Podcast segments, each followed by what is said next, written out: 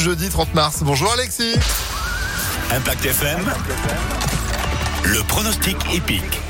Salut Phil, bonjour à tous. Après vous avoir offert le gagnant hier du Quintet de Marseille pour le GNT place à Chantilly, c'est un nouveau Quintet Plus en place cette fois-ci qui nous attend dès 13h50, 1600 mètres à parcourir.